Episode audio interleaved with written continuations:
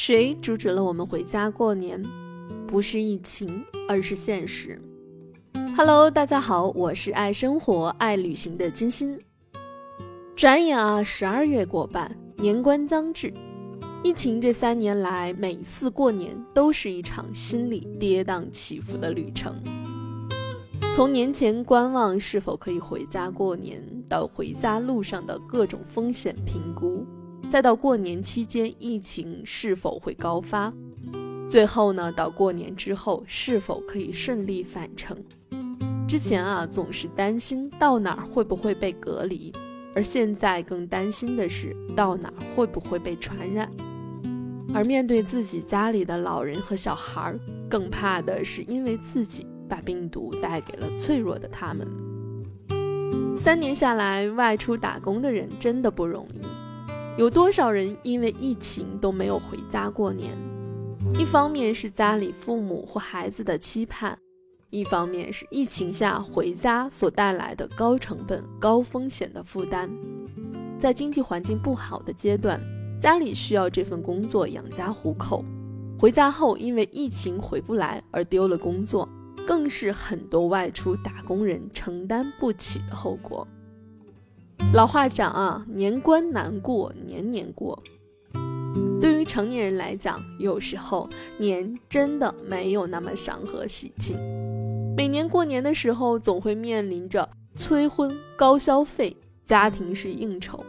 朋友说啊，每年过年回家，七大姑八大姨总是会在众目睽睽之下，对你的灵魂来一次深度的拷问。比如说，房子买了吗？处对象了吗？工作怎么样啊？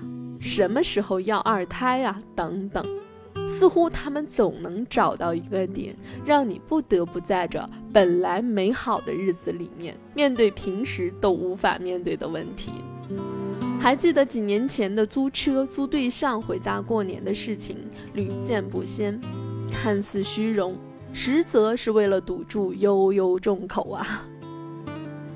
谁都想过个消停年，对于很多生活本不如意的成年人来说，这几年的疫情真的成了不回家过年最好的理由。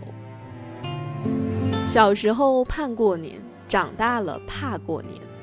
作为一个八零后，我亲身经历了这些年的变化。还记得小时候最开心的就是冬天，在东北，因为冷，寒假要比暑假长半个月。而在冬天最开心的事情就是过年，过年有好吃的，有压岁钱，一大家人聚在一起，热热闹闹的场面是我最难忘的回忆。而这些年呢，随着爷爷奶奶一辈的离开，年也从一大家一起度过，成了现在一小家自己过。本来凑不齐的大年初四家庭聚会，也因为疫情搁置了好多年。而随着我们这一辈的成长，父母的一辈也都天南地北，相聚甚难呢。有时候在想，是不是我们把老一辈的年过淡了？就像最近很火的黄桃罐头，我们都知道它没有效果，只不过是我们对于过去的一种怀念，对于生活的一种慰藉。还有五周就要过年了，好好过关，回家过年。感谢大家的评论和点赞，多多支持哟。